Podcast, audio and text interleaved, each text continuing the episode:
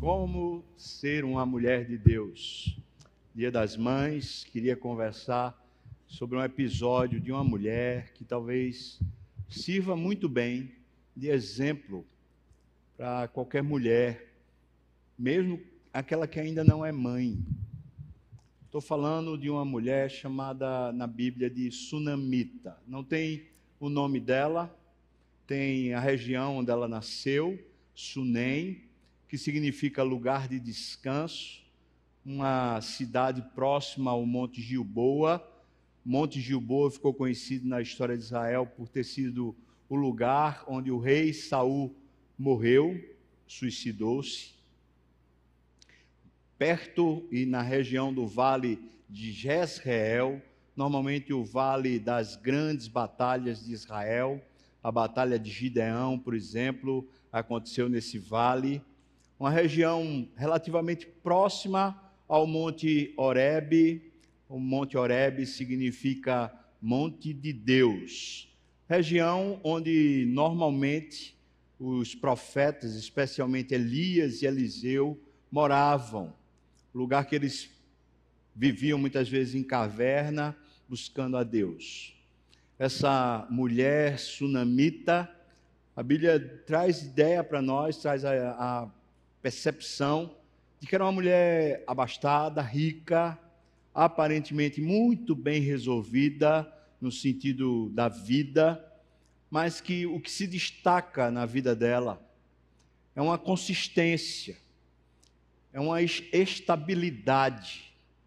Essa mulher é narrada na Bíblia para nós, um momento onde parece que ela está muito bem, obrigado, dia bom, depois é contado para nós o dia mau. E o dia mau que é contado para nós, pelo menos em dois momentos. O primeiro momento trata talvez da pior perda que seja mãe, seja pai podem passar.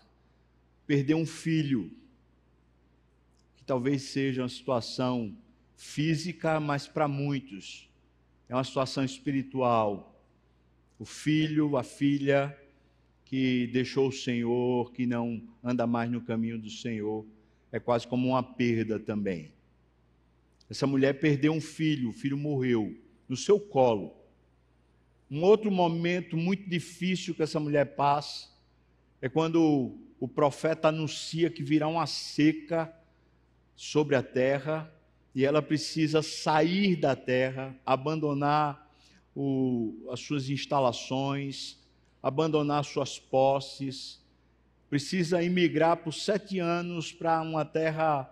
Ela vai para a Filístia, ela vai para a terra dos filisteus, e ali ela vai viver no meio de estranhos, um povo inimigo de Israel, e ela passa ali sete anos. Depois ela volta.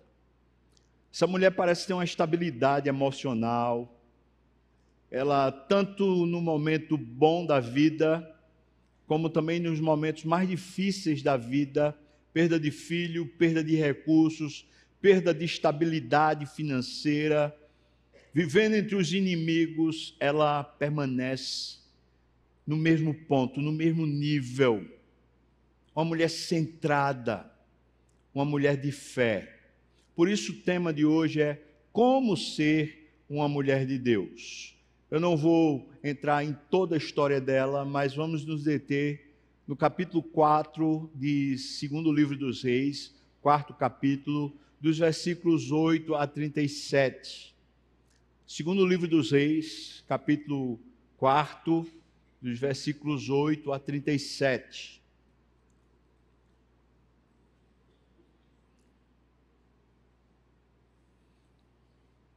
Nos diz a palavra do Senhor. Certo dia passou Eliseu por Sunem, onde se achava uma mulher rica, a qual o constrangeu a comer pão. Daí, todas as vezes que passava por lá, entrava para comer. Ela disse ao seu marido: Olha, vejo que este que passa sempre por nós é santo homem de Deus. Façamos-lhes, pois, em cima um pequeno quarto, obra de pedreiro, e ponhamos-lhe nele uma cama, uma mesa, uma cadeira, um candeeiro, e quando ele vier à nossa casa, retirar-se-á para ali. E um dia vindo ele para ali, retirou-se para o quarto e lá se deitou. Então disse o profeta ao seu moço Geazi: Olha, chama essa sunamita. Chamando a ele, ela se pôs diante do profeta. Este disse, dissera ao seu moço: Dize para ela: Eis que tu nos tens tratado com muita abnegação. O que se há de fazer por ti? Haverá, pois, alguma coisa que se fale a teu favor ao rei ou ao comandante do exército? E ela respondeu: Eu estou bem, eu habito no meio do meu povo. Então disse o profeta: Que se há de fazer por ela? Geazi respondeu: Ora, ela não tem filho e o seu marido é velho. Disse Eliseu: Chama. Chamando a ele, ela se pôs à porta. Disse-lhe o profeta: Por esse tempo, daqui a um ano, abraçarás um filho. E ela disse: Não, meu senhor, homem de Deus, não mintas a tua serva. Concebeu a mulher e deu à luz um filho. Lá no tempo determinado, quando fez um ano, segundo Eliseu lhe dissera. E tendo crescido o menino, Saiu certo dia ter com seu pai, que estava com os segadores, e disse a seu pai: Ai, a minha cabeça! Então o pai disse ao seu moço: Leva-o à sua mãe. Ele o tomou e o levou à sua mãe, sobre cujos joelhos ficou sentado até o meio-dia, e morreu. Subiu ela e o deitou sobre a cama do homem de Deus fechou a porta e saiu. Chamou a seu marido e lhe disse: Manda-me um dos moços e uma das jumentas, para que eu corra ao homem de Deus e volte. Perguntou ele: Por que vais a ele hoje? Não é dia de festa de lua nova, nem sábado. Ela disse: Não faz mal. Então fez ela abordar a jumenta e disse ao moço: Guia e anda, não te detenhas no, no caminhar senão quando eu te disser. Partiu ela, pois, e foi ter com o homem de Deus ao Monte Carmelo, Horebe. Vendo-a de longe, o homem de Deus disse a Geazi, o seu moço: Eis aí a sunamita, corre ao seu encontro e diz-lhe: Vai tudo bem contigo, com o teu marido, com o menino? E ela respondeu: Tudo bem.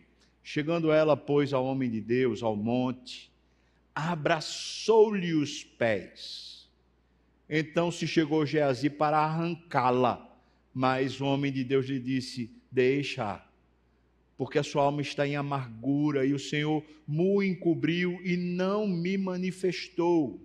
Disse ela: Pedi eu ao meu Senhor algum filho? E não disse eu: Não me enganes. Disse o profeta Geazi: Cinge os lombos, toma o meu bordão contigo e vai se encontrares alguém, não saúdes. E se alguém te saudar, não lhe responda, porque o meu bordão, põe o meu bordão sobre o rosto do menino. Porém, disse a mãe do menino: Tão certo como vive o Senhor e vive a tua alma, eu não te deixarei.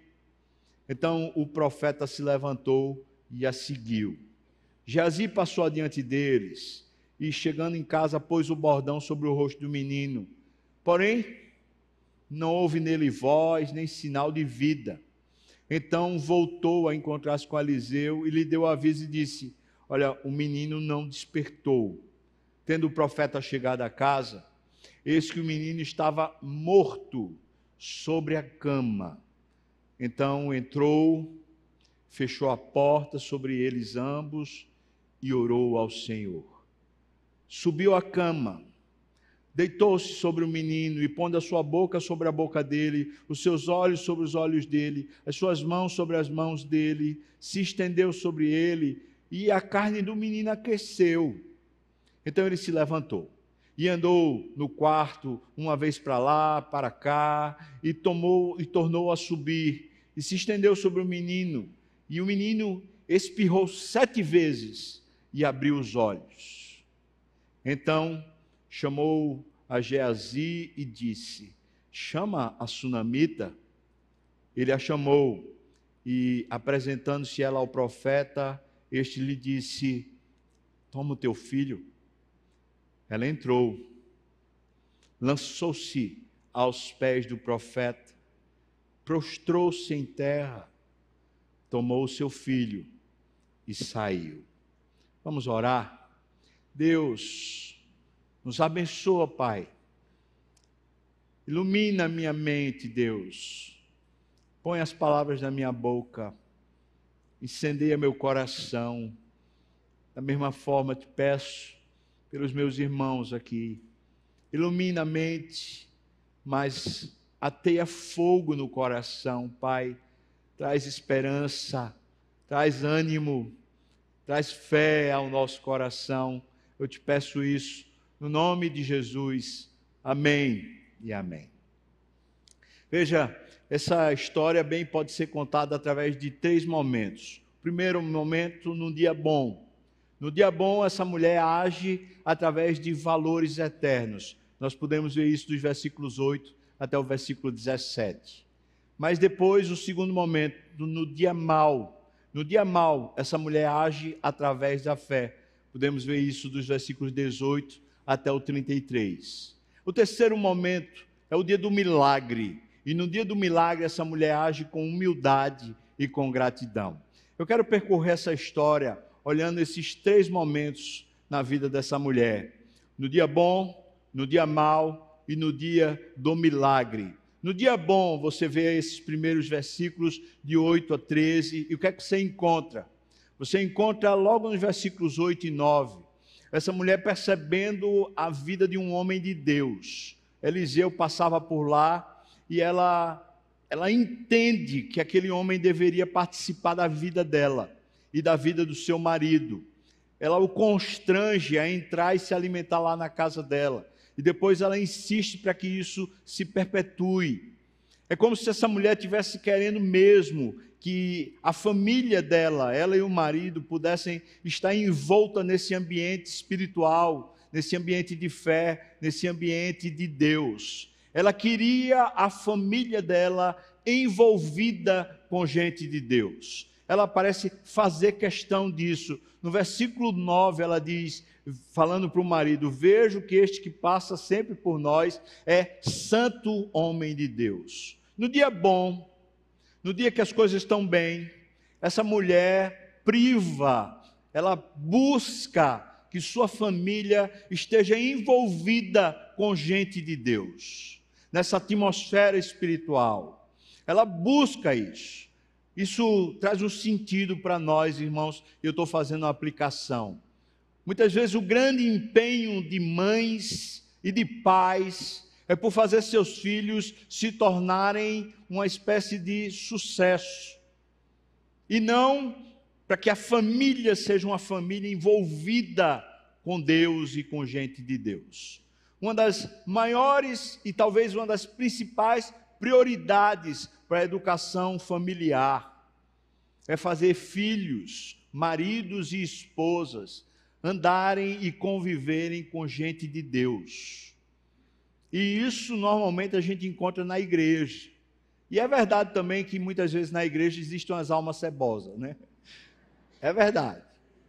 E a gente precisa, até mesmo na igreja, precisa procurar pessoas de Deus no dia bom, é, às vezes uma pessoa, por exemplo, está passando uma fase boa, compra uma casa de praia e começa a se distanciar da igreja, compra uma casa de campo e começa a não ter mais tempo para os ministérios. Às vezes, o dia bom faz com que as pessoas esfriem, esfriem das boas relações, das boas convivências. Aqui um alerta mulheres de Deus, também homens de Deus, no dia da bonança, no dia da, da coisa boa, prive, cuide para se envolver com gente de Deus. Ainda nesse dia bom, quando essa mulher age através de valores, verdadeiros valores, valores espirituais e eternos, você vê aqui no versículo 10 que ela queria a família dela, a casa dela, os bens dela envolvidos na obra de Deus ela faz uma proposta do versículo 10 para o seu marido. Vamos fazer aqui um quarto, um lugar para esse homem de Deus ele pudesse hospedar, descansar, estudar. Ela cria uma estrutura para que o homem de Deus possa desenvolver o seu ministério. É como se ela tivesse um discernimento. Bom, esse é um homem de Deus que está fazendo a vontade de Deus e, e a obra de Deus. E como é que eu posso participar? Como é que eu posso realmente me envolver com a obra de Deus? E ela tem essa, esse discernimento. Fala com o marido, o marido diz: boa ideia. Então eles constroem obra de alvenaria. Isso aqui é um adendo que parece passa despercebido, mas significa que foi caro. Foi caro, irmãos. Eles resolveram gastar dinheiro para poder se envolver na obra de Deus que aquele homem de Deus fazia. Uma segunda aplicação. No dia bom, muitas vezes nós refutamos essa dedicação e esse empenho em participar de fato da obra de Deus, nos consagrarmos e nos dedicarmos à obra de Deus. Pare e pense, quantas vezes, quando estamos com a vida mais regalada, nós gastamos dinheiro naquilo que não convém, e às vezes, coisas da igreja nós ficamos com mesquinharia, às vezes, com coisas espirituais, nós ficamos segurando o dinheiro, às vezes, por exemplo, para investir na obra missionária, para abençoar um missionário, nós ficamos retendo dinheiro às vezes, para poder fazer uma outra obra, uma plantação de uma igreja, gastar com algum, alguma coisa nesse sentido. Quantas vezes é tão difícil para crentes se envolverem? Mas eu não queria só olhar para esse, esse, essa questão aqui como se fosse uma questão financeira. Ela quer, ela quer participar da obra de Deus. E ela quer que a sua família participe da obra de Deus. Às vezes a gente não tem dinheiro e ainda assim a nossa fase está boa, a vida está bem, graças a Deus. Muitas vezes, quando a vida está boa, nós nos dedicamos a tantos afazeres, a tantas coisas, é, cursos, é, esportes, lazer, viagens, tantas coisas. E nós abrimos mão dos ministérios, do serviço, da dedicação na obra de Deus. Pare e pense. Essa mulher está servindo de exemplo. Estava passando por uma fase boa. O texto faz questão de dizer que ela era rica. E quando ela vê a oportunidade, ela se envolve na obra de Deus. Ainda no dia bom, aqui nos versículos 13 até o versículo 17, você percebe que essa mulher não busca méritos o, o profeta faz assim: rapaz, essa mulher está sendo tão generosa com a gente, esse é um casal tão abençoado.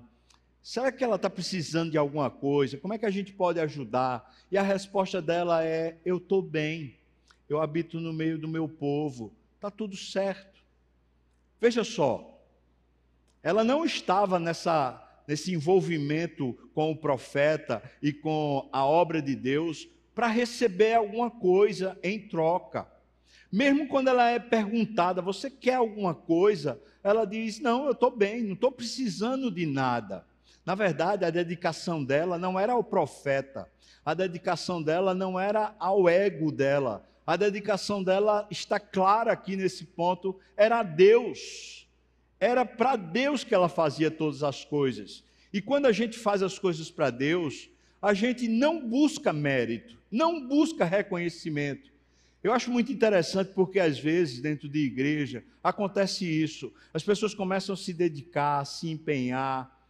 Elas, quando entram ou quando elas começam o ministério, elas são como ovelhas dóceis. Elas estão assim, servas. Mas de repente, depois que elas estão se gastando, elas começam a requerer, a cobrar como se, tipo assim, eu já dei demais, agora eu quero receber. Sabe, irmãos, isso é um problema espiritual gravíssimo. Quando nós nos dedicamos buscando de volta algum retorno pessoal. Às vezes acontece isso, uma pessoa líder de um grupo pequeno, líder de um ministério, líder de um departamento, líder de alguma área da igreja, a pessoa está tão dedicada, e de repente um parece que um verme entra na, na alma, entra no coração e a pessoa se perde. A pessoa começa a querer receber favor ou alguma coisa em troca. O nome disso é vaidade, orgulho. Essa mulher serve para nós como exemplo. No dia bom, quando está se abrindo portas para ela, quando o profeta está querendo saber o que é que ela quer de retorno, essa mulher diz: Eu estou bem. E quando o profeta diz: Olha, você vai ter um filho, ela faz questão de dizer: Não mintas para tua serva. Isso deixa claro o seguinte: ela quer. Qual a mulher que não queria ter filho nessa época da história bíblica? Ainda hoje. Mas essa mulher, mesmo que desejasse, mesmo que talvez fosse o sonho da vida dela, ela faz questão de dizer: olha, não precisa. Quando ela diz isso, não mintas para tua serva, é não me faça acreditar nisso, porque eu não estou precisando. Eu desejo, mas não preciso. Então não me faça acreditar nisso. É isso que ela quer dizer. Essa mulher, no dia bom, no dia que ela está empenhada, dedicada, se envolvendo, contribuindo, participando, ela não está buscando méritos pessoais. E aqui ela serve de exemplo no dia bom. No dia bom, ela tem uma família envolvida com Deus. No dia bom, ela tem a família envolvida na obra de Deus. E no dia bom ela não busca méritos, mas ela fazia qualquer coisa que fazia para Deus. Vem um segundo momento na história dessa mulher. No segundo momento é o dia mau. Veja que o filho já crescido vai para o campo com o pai, certamente está aprendendo a gerenciar os segadores que o pai tinha. No tempo, tempo da ceifa, era contratada então uma série de pessoas para poder fazer essa colheita, e essa mordomia, essa administração era ensinado do pai para o filho. E certamente o filho está lá para aprender isso. Mas de repente o, filho diz: Estou com uma dor de cabeça que não aguento, pai. E o pai diz: Então vamos fazer o seguinte: lá para sua mãe. Isso aqui me ensina uma coisa, irmão. No dia mal, o marido pode contar com ela. Ela é um porto seguro. Essa mulher está pronta. E, e, é impressionante porque o menino fica lá no joelho dela, eu, eu imagino ela sentada, o menino é, sentado ali com a cabeça encostada no colo dela, morrendo de dor de cabeça, e ao meio-dia morre. Uma calamidade. Mas é impressionante porque essa mulher, em vez de estar tá cobrando de alguém, ou cobrando do marido a participação, não, ela é o contrário. Ela é uma pessoa que está pronta para ajudar, mesmo que seja no dia mau, mesmo que seja no momento mais difícil. Eu hoje vejo o inverso disso. Muitas mulheres, na hora que a tormenta vem, ela se desespera, ela, em vez de ser um porto seguro, uma bênção dentro de casa, ela se torna um estorvo, um problema, culpa o marido, culpa os filhos, culpa, culpa, culpa, e fica desesperada. Essa mulher é uma mulher de Deus. E no dia mal, ela é um porto seguro. O marido pode contar com ela. As pessoas podem contar com ela. Nós vemos isso versículos 18 a 20. Mas é também verdade que nesse dia mal, ela age através da fé, porque ela não se desespera, mas ela vai buscar ajuda em Deus. E veja isso dos versículos 21 a 24. O texto diz que ela foi até o lugar do homem de Deus, mas antes disso ela colocou o filho deitado lá na cama do homem de Deus. Falou para o marido assim: Olha, tá tudo bem. O marido diz: Qual o problema para você buscar o homem de Deus? Ela diz: Não se preocupe. Essa mulher é impressionante. Ela é impressionante, irmãos. O filho morreu. Ela vai lá e fala para o marido assim: me dê aqui um jumento que eu vou buscar a Deus. E talvez você diga: não, ela vai buscar ajuda no homem de Deus. Isso aqui, no momento histórico da Bíblia, esse homem de Deus era a representação visível do próprio Deus. Essa mulher, quando vai buscar Eliseu, ela vai porque ela confia em Deus e não na pessoa de Eliseu. E ela vai lá, para um monte de Deus, buscar Deus na pessoa do profeta. Ela poderia, talvez no desespero, causar o maior alvoroço com o marido, com os funcionários, estrutura toda, mas não. Eu vou primeiro buscar Deus. Na hora do desespero, primeira coisa, vai buscar a Deus.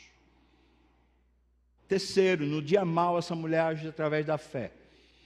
Geazi chega para perguntar, o profeta mandou Geazi, quando eles viram que a mulher vinha subindo um monte, só um detalhe, esse monte fica mais ou menos 550 metros acima do nível do mar. Isso significa que é uma grande caminhada, uma caminhada cansativa, exaustiva, subindo o monte. Essa mulher está subindo o monte e o profeta, de alguma maneira, vê que ela está vindo e fala para Geazi: vai lá e pergunta para ela qual é o problema, se está tudo bem. Geazi chega e pergunta: está tudo bem? Está tudo bem com você? Está tudo bem com seu marido? Está tudo bem com seu filho? E a resposta da mulher: está tudo bem. E você diz: ela mentiu. Não. Lembre-se, ela foi buscar Deus. E aqui tem uma lição preciosa. Ela não compartilha as suas aflições com quem não pode ajudar. Mulher de Deus, no tempo do dia mal, ela age pela fé. E não fica compartilhando suas aflições com A, B, C e D e fica aquela fofoca ou aquele transtorno. Essa mulher não. Eu tenho que conversar é com Deus. O homem de Deus é essa representação. É no monte de Deus que eu vou. Então, eu não vou falar com intermediário. Eu não vou resolver com intermediário. Ela não compartilha suas aflições com quem não pode ajudar. Isso é uma grande lição. Muitas vezes, o grande problema que desestrutura famílias é justamente isso. É que em vez de buscar a Deus e procurar se resolver em Deus, muitas vezes a coisa se torna pública, cheia de ofensas por todos os lados. Uma das piores calamidades que pode acontecer numa família é a perda de um filho ou de uma filha. Dados de estudos a respeito dessa, dessa situação mostram que casais raramente permanecem casados depois que eles têm a perda de um filho. Existe uma troca de acusações, existe mágoas e ressentimentos uns com os outros a respeito de como deveriam ter agido, o que eles deveriam ter feito. Essa mulher está passando exatamente essa situação. Mas ela está resolvendo a, a, a, o seu coração pela fé, buscando a Deus e não envolvendo terceiros que não têm como ajudar. Quarto, ainda no dia mal agindo através da fé, ela agarra-se ao Senhor sem largá-lo. Quando ela chega finalmente na presença de Eliseu, ela não fala nada. Ela agarra os pés de Eliseu. Mas ela faz isso com tanta veemência e força que o Geazi tenta arrancá-la. Ela está forte, segurando aqui. Ela não está falando nada. Isso mostra muito bem aqui que essa mulher não foi buscar o homem, ela foi buscar Deus. Mas aquele homem era referência visível do Deus invisível. Então ela é como se ela estivesse se agarrando em Deus e diz: Eu não largo. E veja, o texto diz que o profeta manda Geazi com o bordão dele para poder o, o menino ser curado, o menino ser ressuscitado. Mas ela não vai com Geazi e não vai com o bordão. Ela se agarra nos pés dele e fala assim: Eu não saio daqui se você não for. É com Deus que a gente resolve. Está me ouvindo, irmão? Está me ouvindo, mulher? No dia mau, no dia da perda, no dia da dor e da angústia que dilacera a sua alma. Gente de fé se agarra a Deus e diz: Eu não largo, eu não abandono, eu quero levar o Senhor até o meu problema. Eu não quero bordão, eu não quero mensageiro, eu quero Deus. Deus no meu problema, Deus na minha casa, Deus na minha tragédia, eu quero é o Senhor lá. Essa mulher agarra e não larga, ela quer que o profeta vá até lá, o problema. Versículo, versículos 30 a 33. Ela só tem uma esperança. E a esperança dela é que Deus chegando no problema dela, o problema será resolvido. Agora, irmãos, nós estamos falando aqui de uma coisa muito difícil, estamos falando de morte. Que tipo de esperança é essa? Uma esperança que vence a morte ela faz questão de dizer para o, para o, o profeta: Eu não disse para o senhor não me enganar. Ela está apegada à palavra que o profeta tinha dado. Ela está apegada a uma sentença de vida que veio da parte de Deus para ela. Como é que a gente pode crer além da morte? É como Abraão o texto de, de Hebreus diz que quando ele subia para sacrificar Isaac, ele cria que voltaria com o filho, mesmo que tivesse que recebê-lo da ressurreição. Ele diz para os seus servos: Vamos eu e o menino e voltaremos. Ele tem confiança de que, mesmo que morra, ressuscitará. Sabe, irmãos, a única coisa, a única coisa que parece para nós irreversível é a morte. Mas nós somos crentes. E crentes creem na ressurreição. Nós temos um poder maior do que a morte. Nós não temos um problema que não possa ser resolvido pelo autor da vida, pelo nosso Deus. Não tem nenhuma calamidade e nenhuma situação que seja maior do que o poder de Deus. Deus pode todas as coisas, Deus é suficiente para nós. Deus não só pode resolver, mas Ele quer resolver, Ele quer abençoar. O dia da adversidade, o dia mau, é o dia para a gente vivê-lo através da fé. Pega a palavra de Deus, pega a presença de Deus, agarre-se e diga: Senhor, é por aqui que eu viverei, é firmado nessa rocha que eu andarei, é buscando o Senhor que eu permanecerei. Venha, Senhor, até o meu problema. Venha, Senhor, qual é o seu problema? É uma mágoa irreversível, é uma frustração, é um filho que abandonou o Evangelho, é um marido que é um crápula qual é o seu problema? Agarre-se a Deus. Se você é uma mulher de Deus, agarre-se a Deus e diga: Senhor Deus, vem aqui até o meu problema, vem aqui até a minha morte, até o lugar da minha perda. Venha, Senhor, e participe da minha calamidade.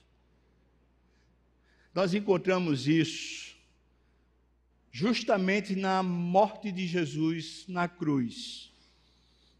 Qual era a pior calamidade que nós poderíamos ter? Sermos condenados ao inferno de forma justa. Os nossos pecados fazem separação entre nós e o nosso Deus. Nós estávamos condenados, irmãos. Essa era a maior e a pior calamidade que nós teríamos. Que foi que Deus fez? Ele veio para o centro do nosso problema, ele veio enfrentar a morte no nosso lugar. Ele veio receber a sentença de justiça de Deus e a ira de Deus no nosso lugar. Aquele que não poupou ao seu próprio filho, antes por nós o entregou, porventura não nos dará graciosamente com ele todas as coisas. Deus não está com economia, Deus não está fechando a mão para você. Mas no tempo da adversidade, no dia mau, eu e você, se somos homens ou mulheres de Deus, nós o buscamos com afinco, nós nos agarramos nele, nós perseveramos na palavra de Deus e a nossa esperança não se esvai, porque temos uma esperança além da morte. Não há impossíveis para Deus. E essa mulher serve de exemplo no dia mau, ela age através da fé. Conta-se uma história Robert Louis Stevenson, ele conta a seguinte história: diz que um navio atravessando o Atlântico na região norte, indo em direção à América, estava passando por uma forte tempestade. Então foi avisado a todos os tripulantes para poder se acomodarem, ficarem lá reclusos, enquanto que o capitão estava lá no timão. Mas um dos que estavam lá, muito cheio de medo, ele resolveu desobedecer tudo e subiu até o lugar onde o capitão estava com o timão. E quando ele chegou lá, o capitão olhou para ele e viu o seu desespero. O capitão, ainda segurando o timão, como era o seu dever, olhou para aquele tripulante e sorriu. Só bastou isso. Ele voltou para a tripulação toda e falou assim: Vamos ficar bem o capitão está bem. Sabe, a nossa fé é essa.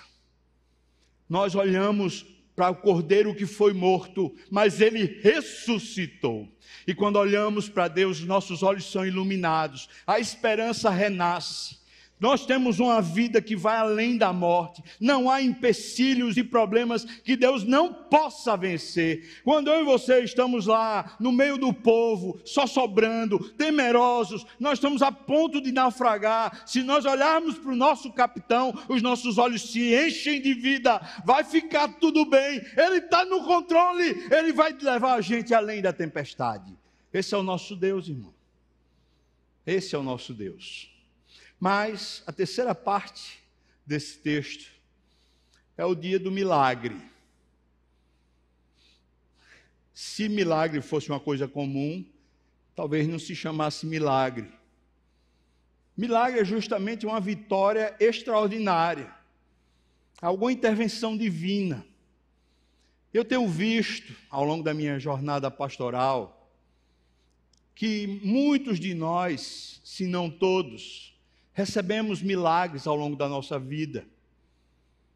Mas alguns de nós, quando recebe o milagre, em vez de se tornar grato e humilde, começa a usar o milagre para vender uma imagem de uma espiritualidade, para se tornar, parece, supostamente superior aos outros, por causa da bênção ou do milagre que recebeu. Mas veja o texto diz que essa mulher ficou lá em, embaixo. Ela não foi até dentro do quarto. Lá no quarto, Eliseu orou. Depois ele se debruçou sobre o menino, passou o fôlego dele para o menino, aqueceu com a sua própria, com o seu próprio calor o menino. Ele estava transferindo a vida dele para o menino. Isso parece até o momento da criação do homem quando o boneco de barro foi feito e Deus soprou sobre as narinas e finalmente o homem se tornou alma vivente. É muito parecido essa, essa maneira como Eliseu faz essa ressurreição. Mas quando está pronto o milagre, Eliseu diz para Geazi: chama a sunamita, manda ela vir, vir aqui. E na hora que ela chega, irmãos, preste muita atenção nisso porque isso é surpreendente. Na hora que ela chega, ela vê o milagre. É o filho dela que está de volta. Ora, o que é o natural de uma mulher? O que é o natural de qualquer um quando vê um filho ressuscitar? É abraçar, É, se agarrar e falar, eu não largo mais, ninguém mais mata esse menino, não é? Segurar e dizer, é meu. Mas o texto diz para nós, versículo 37, diz: ela entrou, veja só, lançou-se aos pés de Eliseu,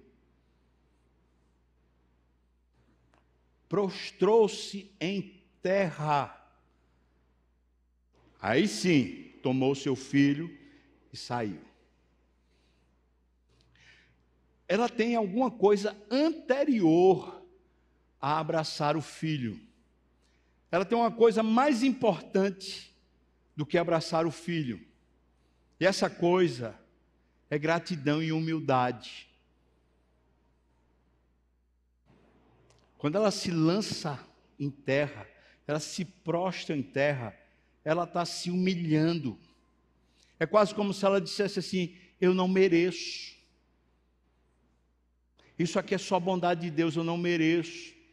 Quando ela se agarra aos pés, ela também está se humilhando. É como se ela dissesse: Esse aqui é o meu lugar. Agora que o meu filho está bem, meu lugar ainda é agarrado a Deus. Eu não vou deixar de continuar agarrado a Deus, mesmo que meu filho esteja bem. Essa mulher mostra humildade e gratidão na hora que o milagre acontece. Que é muitas vezes uma maneira não natural da gente agir. A gente quer contar um milagre como se fosse um mérito, como se a gente tivesse feito alguma coisa, e aí Deus se compadeceu de nós e derramou o milagre sobre nós. Eu e você queremos ser pessoas de Deus. Se nós queremos ser pessoas de Deus, talvez o bom exemplo seja esse da mulher.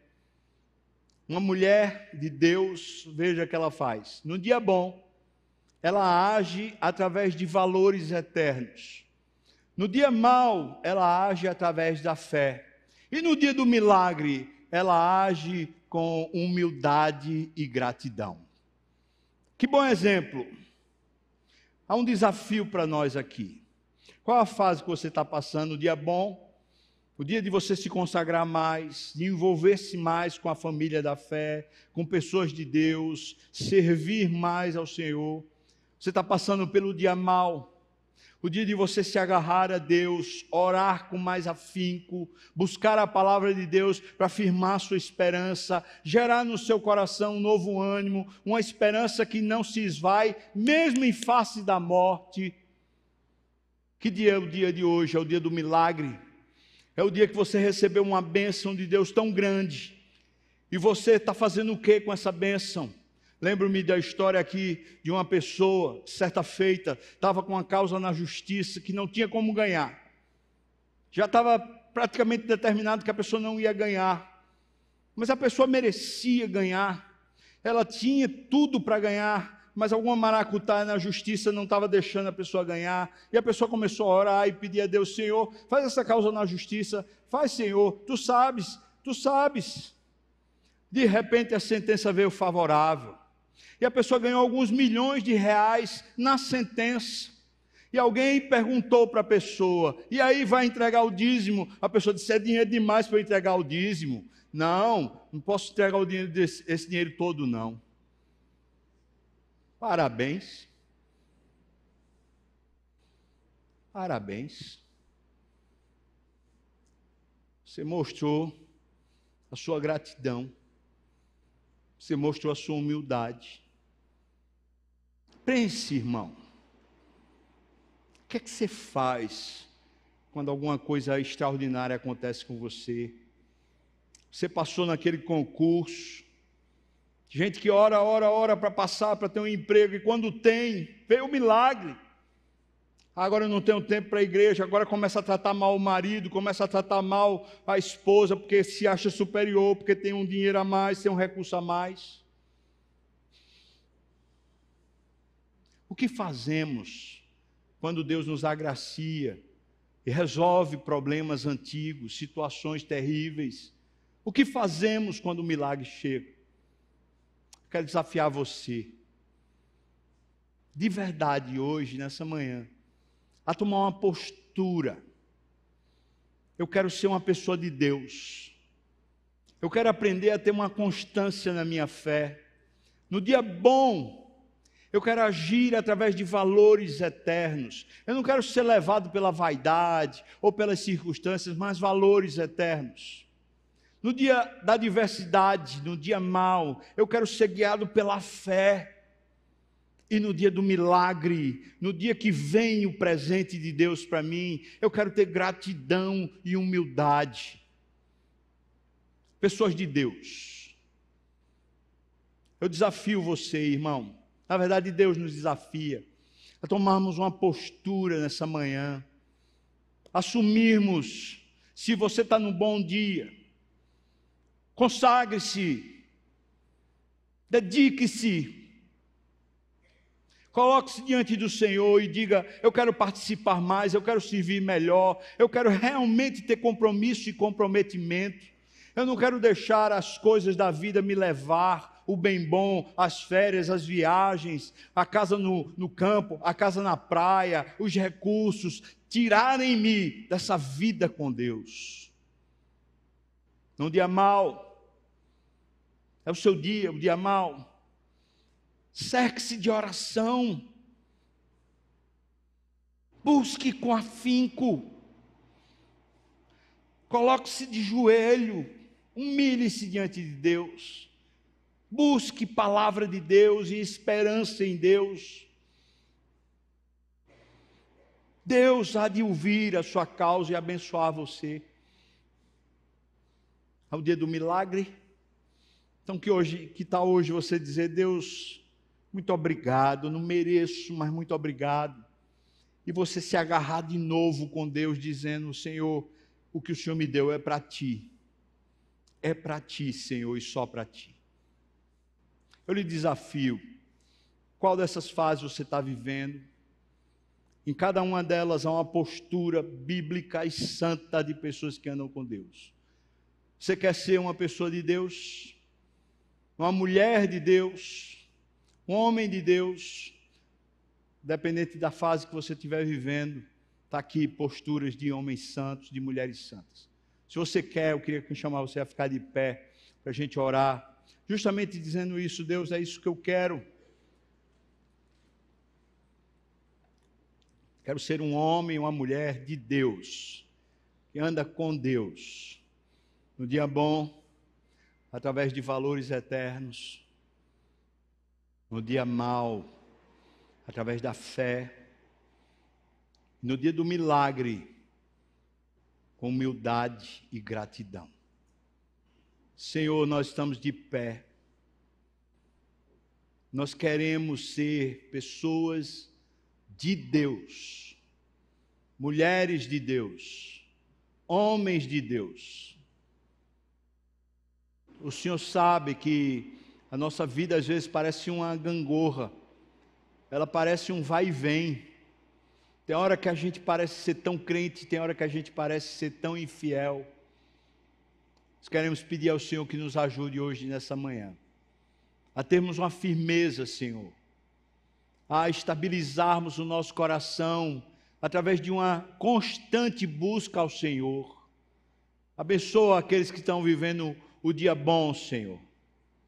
Dá a esses essa sobriedade de se envolverem e se comprometerem ainda mais contigo e com as tuas coisas, Senhor. No dia mau, Senhor, aqueles que estão passando, eu te peço, renova as forças, renova o vigor, Deus. Traz fé e esperança ao coração. Senhor, faz essas pessoas, todos nós, nos debruçarmos e nos agarrarmos a Ti com todo o coração e todo empenho, Senhor. Não deixa a gente desanimar, não deixa a gente ser levado pelas circunstâncias. Renova a nossa fé, renova a nossa esperança, Deus. Mas se é o dia do milagre, se o Senhor nos abençoou, o Senhor derramou a cura, o Senhor deu um emprego, o Senhor fez a gente passar em algum concurso, algum prêmio, alguma coisa extraordinária aconteceu. Ó oh Deus, bendito é o teu nome, traz gratidão ao nosso coração e humildade de verdade. nós não merecemos, é só bondade tua, Deus. Abençoa o teu povo, Senhor, para que caminhemos em retidão e justiça, cheios do Espírito Santo, Pai. Nós te pedimos isso no nome de Jesus. E que a graça do nosso Senhor e Salvador Jesus Cristo, o amor de Deus, o nosso querido e amado Pai, a comunhão, o consolo, a bênção, o poder, o avivamento do Espírito venha sobre nós, povo do Senhor, não só aqui e agora, mas até quando o Senhor voltar e nos tomar para si. Aleluia! Amém.